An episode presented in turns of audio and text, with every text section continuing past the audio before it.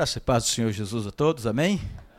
Quando o, o irmão Jorge me passou aqui o tema da conferência, que era missões não é uma questão. É? Mais do que um chamado, é uma ordem. Eu, eu a primeira coisa que, que, que me veio à mente foi exatamente falar sobre a ordem. Não é? Aquilo que nós chamamos da grande comissão. Alguns políticos gostam disso, porque dizem a grande comissão mas nós não somos políticos, nós estamos a falar de uma outra comissão, do comissionamento que Jesus nos deu. Ah, e, e, pronto, eu gostava que nós olhássemos uma vez mais nesse texto, tá vendo? porque eu quero que, que, eu, é, que eu e você olhemos sob uma outra perspectiva para esse texto. Pode ser que, que tal como tu, é, eu já tenho, eu, eu comecei, eu, eu deixei uma universidade, de economia, eu tinha um sonho de me tornar um economista de renome. Eu passei é, na Universidade do Brasil, eu passei no primeiro lugar da economia uh, da minha universidade e, e, eu tinha um sonho de me tornar, de alguma maneira, o ministro das Finanças do Brasil algum dia.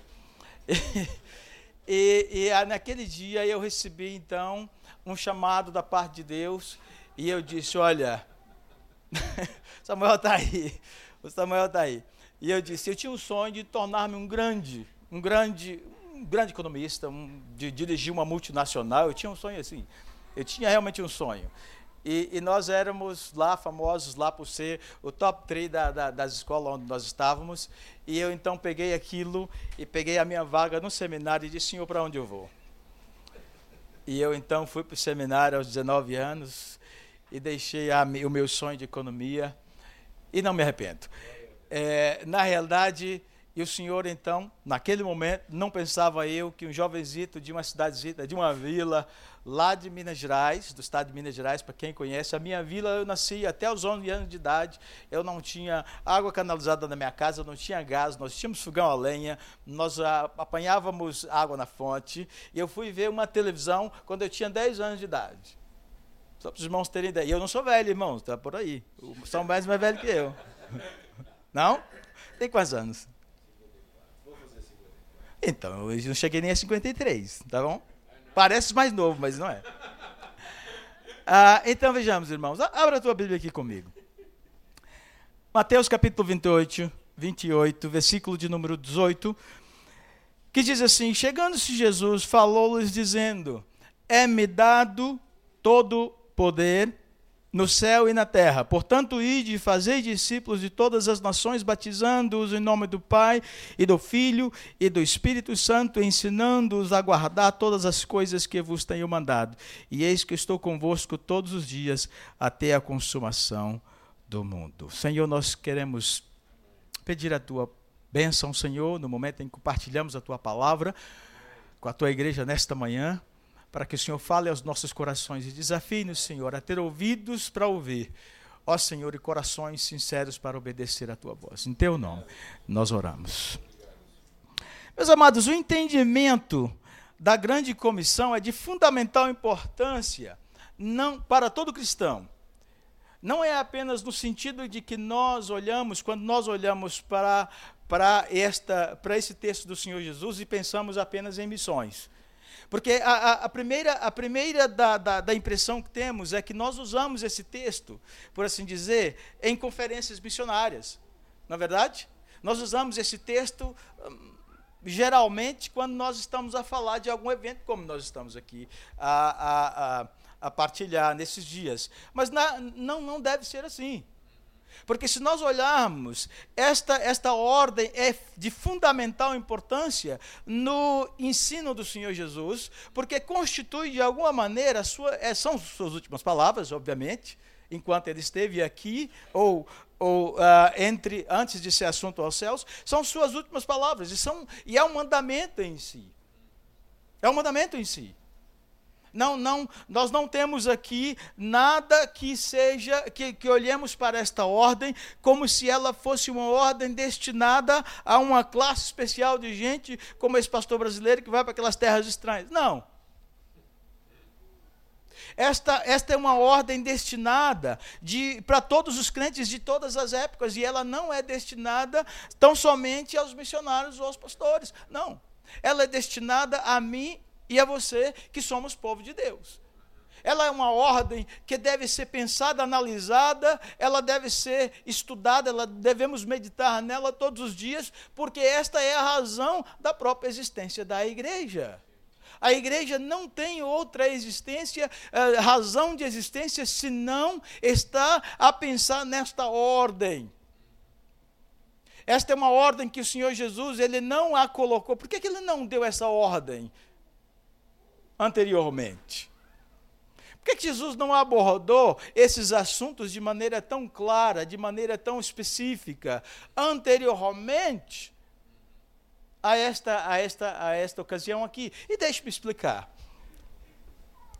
Eu, eu gostava que nós olhássemos aqui para uma chave que talvez pudesse ser a chave interpretativa desse texto com a expressão todo. Eu gostava que voltasse a olhar o texto e nós tentássemos encontrar aqui o que o Senhor Jesus está falando dos todos. E, e, veja bem que ele começa e, e de novo, de novo, eu não gosto quando as pessoas começam com a, a, olhar a ordem para a partir do verso 19. Porque muitas vezes nós usamos a expressão, nós dizemos assim, ide por todo mundo e pregar o evangelho, e o texto diz assim, ide por todo mundo, ou ide fazer discípulos de todas as nações, nós começamos pelo ide, mas o Senhor Jesus não começou pelo ide. Se percebes? Antes do ide há um portanto. Ah, e, esta, e, e, o versículo 18 é a chave para nós entendermos, inclusivamente, a ideia daqui do chamado, que o vosso, do vosso tema, que isto não é um chamado, é uma ordem. Dá uma olhada no texto novamente. Eu gostava que nós olhássemos, volto a repetir, com uma outra perspectiva. Porque o Senhor Jesus começa e ele chega-se, ele che, chegando, chegando seus, seus discípulos, falou-lhes dizendo: É me dado todo o poder no céu e na terra. O primeiro todo é este. O primeiro todo da ordem é o poder que tem o Senhor. É, e, e, e, quando ele diz assim: Olha, todo o poder me é dado nos céus e na terra. Obviamente que ele fala isto a partir do momento da sua ressurreição. Eis aqui a razão porque ele não incluiu esse, esse ensino anteriormente à sua ressurreição. E esta ordem significa, portanto, quando ele diz, logo em seguida ele diz, portanto, ele está nos dizer que Nesse momento, a palavra poder no grego aqui é a palavra exocia. Há duas palavras no grego que, que, que demonstram a palavra poder. A primeira delas é o dunamis e a segunda é exocia. É, é, algumas versões, inclusive, traduzem isso como autoridade. As versões mais modernas traduzem como autoridade. Mas a, a, a ideia de exocia é, não é simplesmente uma capacitação, mas uma autoridade de controle, de domínio de que as coisas não lhe fugiram ao controle, que ele tem ah, nas suas mãos todos os, os destinos da história. E quando ele diz, olha, ele diz assim: olha, a ordem para pegar, ele começa: todo o poder me é dado, toda a autoridade me é dada no céu e na terra, portanto. Ele quer que nós entendamos que a ordem para obedecer nasce desta autoridade. A ordem que ele nos dá brota dali, do fato de que ele tem todo o poder nos céus e na terra. A ordem, e o portanto significa exatamente isto. O portanto, antes do id, significa: olha, tenho toda a autoridade, todo o poder me é dado, como resultado disto, que é o portanto. Esse, portanto, nos dá a ideia de que por trás, por trás da ordem, há uma capacitação. Porque quando o Senhor Jesus está dizendo, por que Jesus disse que todo poder lhe é dado? Acha simplesmente que ele estava a dizer, olha, eu tenho poder. Não. Ele estava a dizer que ele tem o poder, porque esse poder nos é concedido. Porque a partir do momento em que nós cremos, a, a, autoridade que o Senhor, Ele, Ele possui, ela é transmitida para mim e para ti.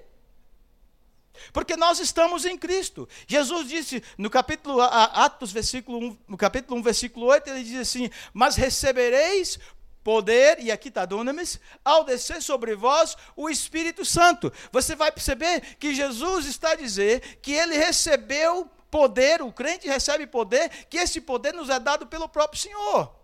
Ele vai nos dizer que esse poder, ele diz que esse poder nos é dado nos céus e na terra. Significa o seguinte: que nós temos esta autoridade dada pelo Senhor Jesus para podermos a, atuar na esfera, nas esferas humanas, nas esferas das estruturas humanas, como também nas esferas espirituais. Esta autoridade não se limita a uma, a uma, a uma autoridade no, sobre os demônios e principados e potestades, mas se, se a, também vai atinge a culturas, a governos e a instituições que nós temos essa autoridade em nome do Senhor. Talvez o apóstolo que mais falou sobre esta, essa autoridade do Cristo ressuscitado seja ah, o apóstolo Paulo. Eu gostava que você desse uma olhada, porque há uma expressão em Efésios. Efésios é a, a, a, talvez a epístola que mais tenha, que mais tenha é, é, essa noção dessa autoridade. Você vai perceber que no versículo 3, Efésios, começamos pelo capítulo 1 de Efésios, versículo 3, ele diz assim: Bendito Deus e Pai de nosso Senhor Jesus Cristo, o qual nos abençoou com todas as bênçãos espirituais nos lugares celestiais em Cristo. Então as, nós estamos em Cristo, então todo o poder que o Senhor Jesus tem, nós temos. Então, quando você e eu pensamos assim, todo o poder me é dado nos céus e na terra, o Senhor Jesus está dizendo: esse poder, estás em Cristo? Amém? Estás em Cristo? Esse poder é teu. Esse poder é teu, esse poder é meu. Porque é isso que o apóstolo está a dizer. Nós fomos, nós, ele nos assentou na posição do Cristo ressurreto, na posição de autoridade nos lugares celestiais, e nós estamos em Cristo, portanto, nós temos o poder. O Senhor Jesus basicamente está a dizer: Eu tenho poder, tens o poder também. Eu tenho poder, eu lhes dou este poder. É o que está incluído. O apóstolo segue, e no capítulo 2, no, no versículo 20, ele vai dizer ainda no versículo do capítulo 1 de Efésios, versículo 20, que manifestou em Cristo ressuscitando, ressuscitando dentre os mortos e pondo a sua direita nos céus, acima de todo principado e potestade e domínio e todo nome que se nomeia não só nesse século, mas também no vindouro. No, no, versículo, no capítulo 2, versículo 6, ele vai dizer que ele nos ressuscitou, juntamente com ele nos fez assentar nos lugares celestiais em Cristo. Nós estamos assentados nos lugares celestiais em Cristo e, por fim, Talvez o versículo mais efetivo que nos mostra seja o 3,10, quando o apóstolo vai dizer assim: olha, começar pelo 9, e demonstrar a todos qual seja a comunhão desse mistério, ou do mistério, que desde os séculos esteve oculto em Deus, que tudo criou por meio de Cristo Jesus, para que agora, pela igreja, a multiforme sabedoria de Deus seja conhecida dos principados e potestades nos céus. Nós entendemos aqui que nós temos, portanto, esta autoridade. Nós temos autoridade para ministrar vida, para curar os enfermos, para expulsar demônios, para derrotar Satanás. O seu poder também é o poder provedor para todas as nossas necessidades, para custear a tarefa. Nós temos este poder. Portanto, o que nós temos? Isso nos fala da nossa capacitação e habilidade para realizar a tarefa. Ninguém pode dizer eu não posso fazê-la, porque o Senhor nos capacita para realizá-la. Talvez finanças seja um dos grandes desafios que nós temos em missões. Eu costumo dizer que ah, normalmente algumas, não sei aqui, mas em alguns sítios, quando, quando as pessoas vem um missionário, alguns pastores até ficam preocupados que o missionário vai pedir oferta, pastor Samuel. ou vai falar de alguma necessidade financeira ou tal. Irmãos, eu não sou rico. Não sou, ponto final.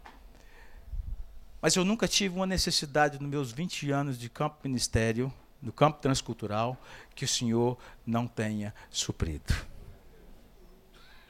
Vou repetir, nos meus mais de 20 anos de ministério transcultural, e já passei, já morei pelo menos uns quatro países diferentes, eu nunca tive uma necessidade financeira.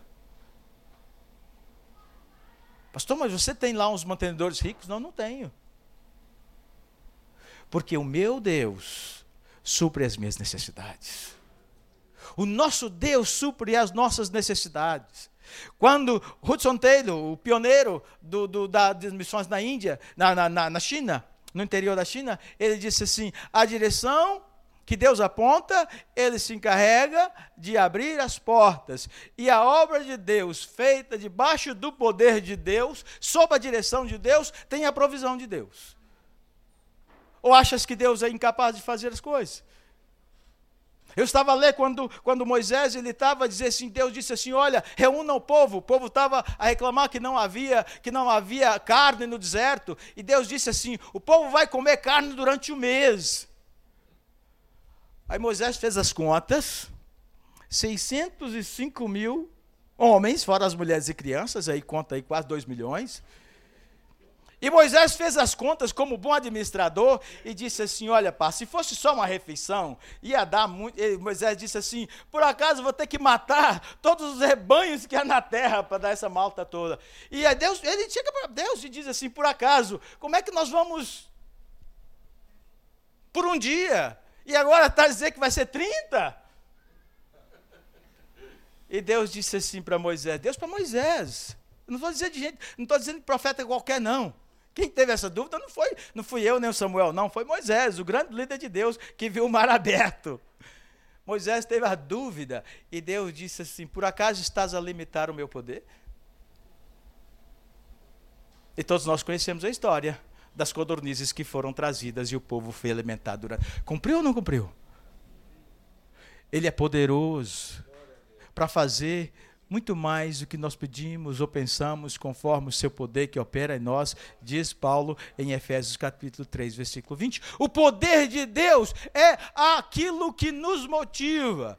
O poder de Deus é aquilo que nos move adiante. A obra missionária, o trabalho a esta ordem não pode ser feita olhando por aí pura e meramente a partir das suas estruturas. Se eu pensar nas minhas finanças, se eu fosse pensar um dia de como é que eu ia chegar na Ásia Central, como é que eu ia alguma pessoa diz, pastor, como é que você chegou lá naquele fim do planeta?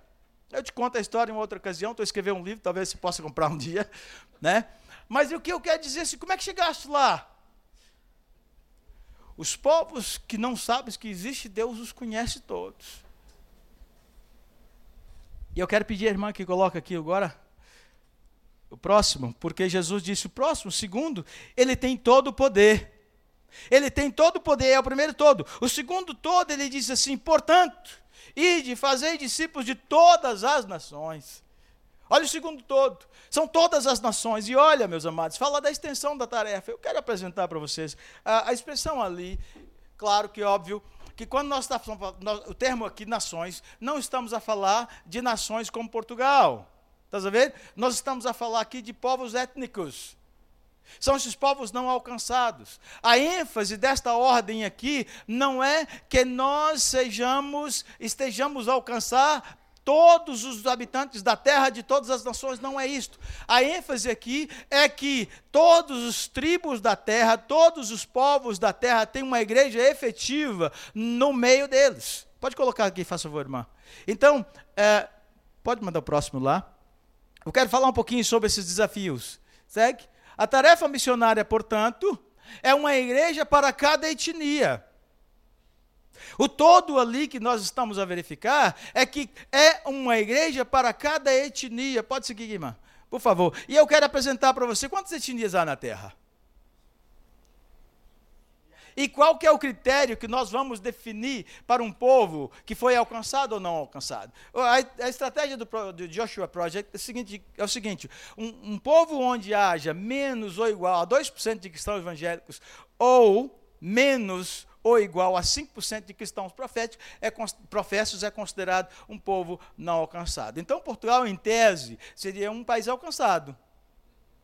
Porque nós temos mais de 5%. Os cristãos professos aí são ortodoxos, são, são, são católicos, não é? é, é são, são ah, da, da igreja da, da, da Síria, enfim.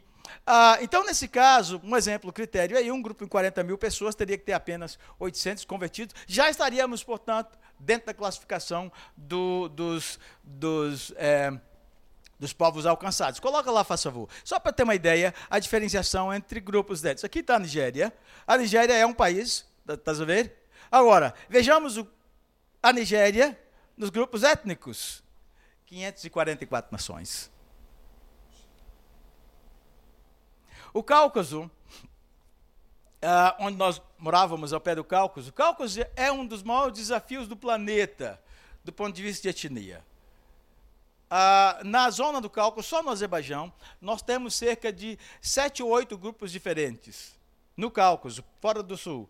Mas do lado da Rússia, do lado da, da Geórgia, por exemplo, há no sul da Rússia, dentro do Daguestão, da Gabotin-Bacária, do, do, do, da Chechenia, e, e, mais um pouquinho mais na fronteira da, da Geórgia, as províncias muçulmanas ali, nós temos cerca de 150 grupos étnicos diferentes. Quantos missionários há entre eles? Zero. Até nós temos uma brincadeira, e acho que não sei se já contei essa história aqui, que no Cáucaso nós costumamos contar uma daquelas piadas do Cáucaso, que Deus, quando criou o mundo, ele apanhou uma cesta de línguas, e naquele cesto, ele carregava a cesta, e ele ia então a, a, semear, como semeador, a semear as línguas pela terra. Não é? E ele, ao passar pelo Cáucaso, ele então tropeçou, a cesta de línguas caiu, não é? A cesta de línguas caiu, ele apanhou a cesta, e as que estavam ali no chão, disse, ah, deixa estar, e continuou. Irmãos, esse é o desafio. O desafio para a igreja, você diz, pastor, isso é muito grande. Olha, segue lá adiante. Portanto, o número de povos não alcançados, segundo o Joshua Project, é 17 mil grupos de povos. A tarefa é grande? A tarefa é grande? Mas o teu Deus é maior. A tarefa é grande? É, mas o poder de Deus é maior do que a nossa tarefa. Se nós olharmos para a nossa tarefa, nós nos desanimamos. Se olharmos para o Deus que nos chama, nós nos animamos e não desanimamos para levar adiante. Desse grupo, cerca de 7 mil ainda não está alcançado, cerca de 41% deles. E deixa eu dizer para você, esses grupos estão, segue lá adiante, irmão. Esses grupos estão no obviamente, do conceito aqui que nós conhecemos, da janela 10 por 40, não vou entrar em detalhes aqui, que sabe dela. São os povos não alcançados, estás a ver? Tá? Se você quiser depois olhar o que significa. Ah, de cada seis povos não alcançados, cinco estão dentro da janela. Segue adiante, irmã. As religiões lá o Islã, 52%, está dentro dos povos não alcançados. Estão lá as étnicas, que são os, os animistas, e entre o, o, a maioria de cristãos, cerca de 19%. Nós temos, então, uh, os países onde há o maior número de povos não alcançados, obviamente são Índia, que mais de 2 mil, depois China, e, e, e, seguimos adiante aí o Nepal e Bangladesh e Nepal. Esse é o top 5 dos, dos grupos não alcançados da Terra. Pode seguir aqui adiante, irmão. Quais são os desafios? Nós temos as barreiras geográficas. Alguns deles com os, os mais difíceis e, e complicados povos do planeta. Alguns deles estão escondidos no meio de florestas, alguns deles estão em grandes cidades, como, como Dhaka, e alguns deles estão aqui em nosso meio. Esses dias encontrei um, um, um, um rapaz aqui a vender na, na, na Feira de Março, para quem conhece a Feira aqui, a Feira de Março da Aveiro. E eu tava, fui lá comprar um cinto e estou a conversar lá com o rapaz e falou. Eu olhei para ele e disse: De onde eres? E ele disse: Sou de Bangladesh. De onde? É de Dhaka. Ele conhece a cidade? Cara? Já ouvi falar, já tem orado por ti. Ah, conhece a minha cidade? Ele ficou todo. Sabe onde é que é Daca? Não? Pronto. Uma das cidades mais populosas do mundo. Com cerca dentro da cidade, existe dentro de Bangladesh, cerca de, dentro da cidade de Dhaka, cerca de 80 grupos não alcançados. Novidade para ti? Para o senhor, não. Barreiras linguísticas. Alguns são analfabetos, outros são semi-analfabetos e outros não existem escrituras entre suas línguas. Você vai dizer assim: olha, o azerbaijano é uma língua. Pá, você pode dizer assim: o azerbaijano é uma língua. Alguns dizem, eu, eu falo azerbaijano, não é? Então, alguém disse assim: fala aquela língua estranha? Não, aquela não é língua estranha, é uma das maiores línguas do mundo. Nós temos cerca de, de, de 30 e tal milhões de azerbaijanos que falam azerbaijano no planeta. Algumas dessas línguas. E o azerbaijano, e o azerbaijano, quando cheguei no Azerbaijão, ah, em 1998, nós só tínhamos o Novo Testamento traduzido. Uma língua de 30 milhões de falantes até em 98 só tinha o Novo Testamento traduzido. O Antigo Testamento foi finalmente traduzido em 2003.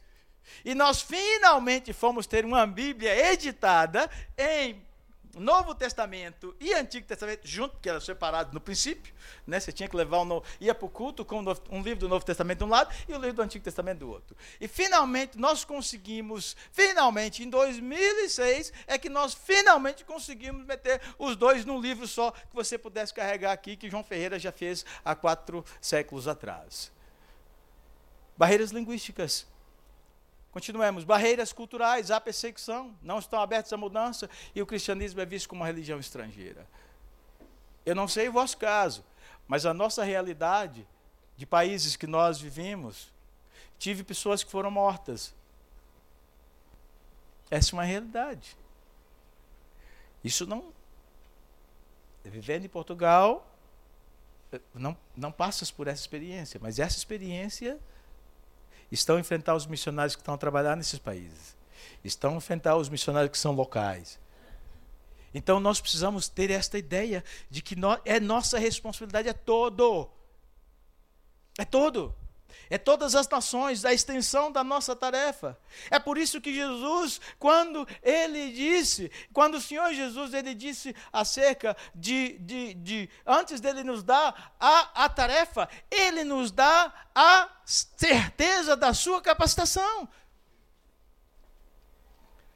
Porque se olharmos para a extensão desta tarefa, epa, nós nos desanimamos. Por fim, irmã, coloca lá, faz favor. Desequilíbrios. Esses povos, a igreja tem desequilibrado com relação a isso. Na distribuição dos missionários, seguimos lá. Somente um em cada dez missionários estão nos campos trabalhando entre os não alcançados. Na distribuição das finanças. Para cada um um, dólar americano de ofertas para a obra missionária em geral, apenas 50 cêntimos, os 50 centavos de dólar, vão para o projeto de implantação em igrejas não alcançadas. Eu, eu falo do meu país. Ah, nós éramos. Faça uma ideia. Vocês pensam geograficamente aí. Da Turquia até a China. Nós vamos passar toda a Ásia Central. O Azerbaijão, as províncias do sul da Rússia, ah, o Turcomenistão, o, o, o, o Tajiquistão, o Cazaquistão, o Afeganistão, toda aquela área lá. Nós tínhamos de brasileiros de todas as missões, três famílias. Três famílias.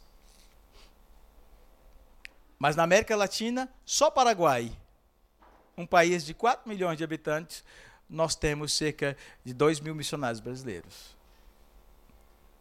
Vou repetir: 2 mil missionários brasileiros só no Paraguai.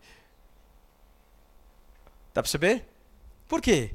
Porque nós temos. Esses são os mais difíceis. São os mais resistentes. Pode continuar, irmã, por fim. O progresso. Você tem ali uma ideia de onde os vermelhos são os não alcançados, é, os mais uh, os verdes mais claros são os, os, os nominais e é, onde os verdes mais escuros é onde a igreja tem sido estabelecida de maneira mais efetiva. É importante, irmãos, que nós entendamos isto. A igreja, quando, quando pode, pode deixar, irmã. Quando o apóstolo Paulo, o, o apóstolo Paulo está a falar para, para a estratégia em Atos 15, ele vai dizer que a ênfase, a ênfase do seu ministério são os povos não alcançados. Nós, é óbvio que nós aqui não, não queremos colocar aqui como sendo, porque quando o Senhor Jesus ele disse ah, ah, em Atos 1,8, nós conhecemos o texto, mas recebereis poder ao descer sobre vós o Espírito Santo, e ser-me-eis testemunhas tanto em Jerusalém. Vamos lá? Como é que diz o versículo? Tanto em Jerusalém, Judeia, Samaria e até os confins da terra. Ele não disse nesse momento aqui que deveria ser feito um após outro, porque efetivamente nós jamais vamos alcançar Portugal. Nós não vamos ganhar todos, nós, até podemos tentar, mas é, é, nós não vamos ganhar todos os portugueses. E se nós esperarmos ganhar todo, todo Portugal para que nós pudéssemos então dar um passo adiante, quando é que isso vai acontecer, Pastor Samuel? Nunca. Nós precisamos fazer as coisas de maneira é, é, ao mesmo tempo, concomitantemente. Por isso, então, nós precisamos, temos que pensar na nossa tarefa como todos os povos da terra. Esta é a nossa tarefa. A extensão daquilo, daquilo que nós podemos fazer ou não fazer, é preciso que haja uma intencionalidade. Quando o Senhor Jesus disse, ide, Está aqui uma intencionalidade. Veja, o apóstolo Paulo tinha essa intencionalidade como, seu, como sua filosofia de ministério. 1 Coríntios capítulo 9, versículo 22. Ele diz assim: Eu fiz-me fraco para ganhar os fracos. Fiz-me fraco para com os fracos, para ganhar os fracos. Fiz-me tudo para com todos, para por todos os meios chegar a salvar alguns. Eu fiz-me de tudo para com todos para, por todos os meios, você vai chegar a salvar alguns. É importante que nós entendamos, a primeiro, primeiro todo, é todo poder pertence ao Senhor, todo poder está à nossa disposição. O segundo todo, é todas as nações. Todas as nações, não podemos colocar como prioridade apenas a evangelização de Hermesinte, ela é, ela é obviamente necessária, a do Porto, ou da nossa província, do Conselho, ou de Portugal, ou da Europa, mas todos os povos. Porque este é o desejo do Senhor. E ele, o terceiro todo, ele diz assim: ensinando a guardar todas as coisas que vos tenho dado, ordenado. É preciso que nós entendamos isto. A nossa fala da natureza da nossa tarefa. Precisamos ah, é, pregar todo o evangelho e todo o conselho de Deus.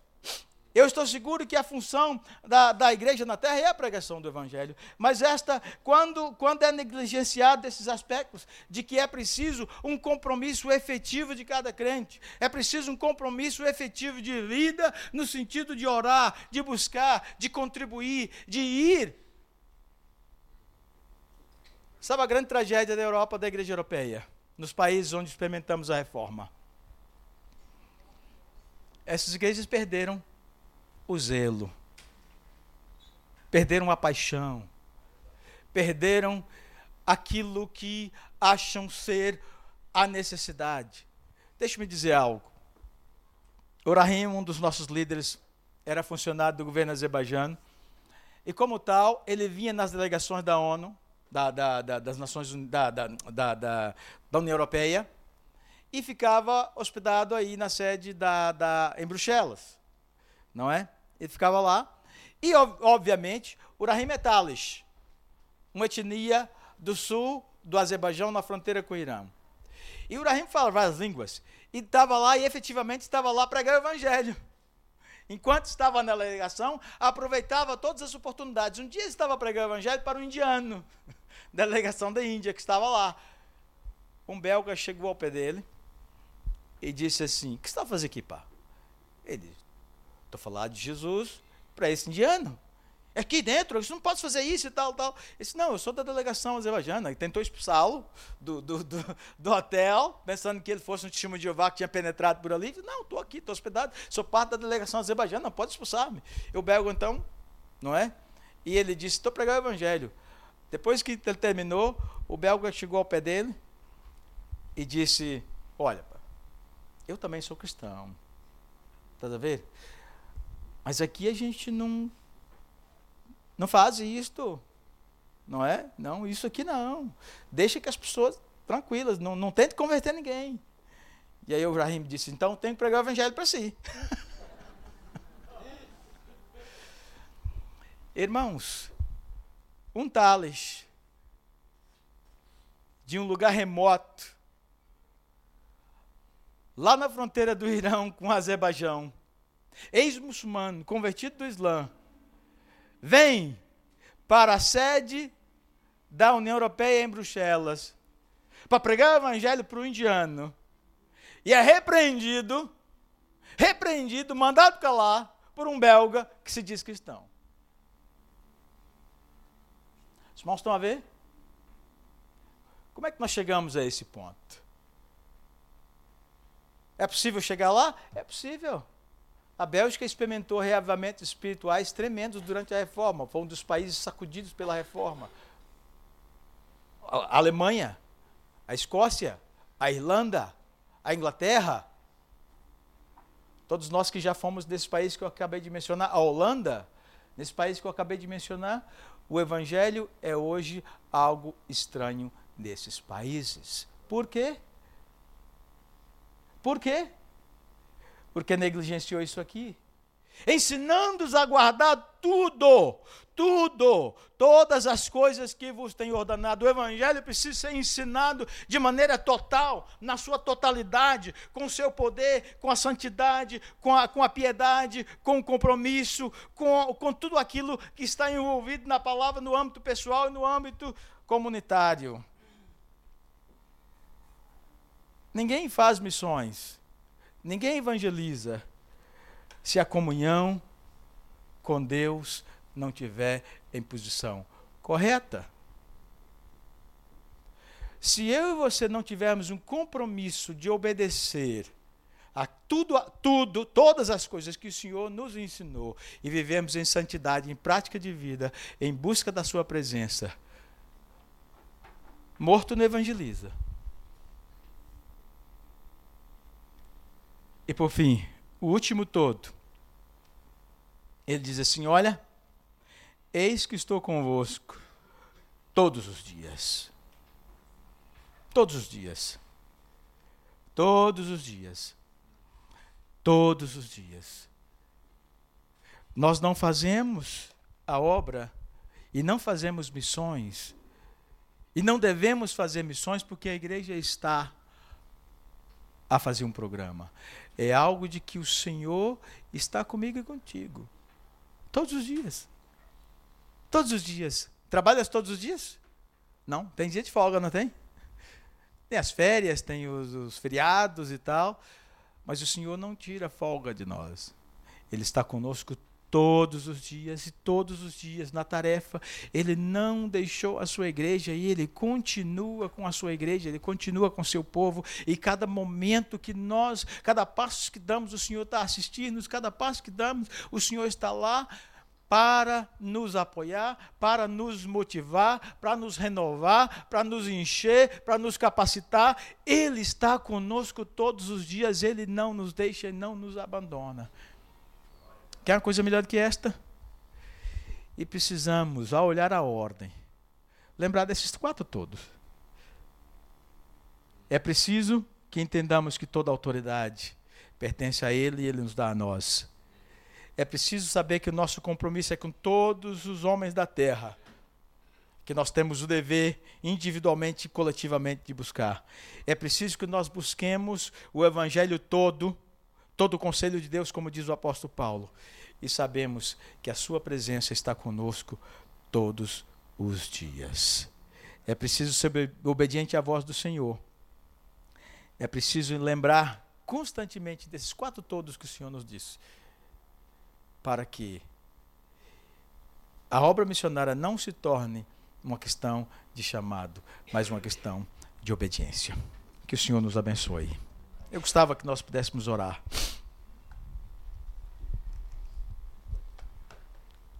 Curva a sua cabeça, feche seus olhos. Senhor, nós estamos na tua presença. Nesta tarde, já à tarde, entendemos, Senhor, que o Senhor é aquele que nos chama para andar na tua presença, para fazer aquilo que o Senhor quer que nós façamos, mas o Senhor é aquele também que nos ordena a ir.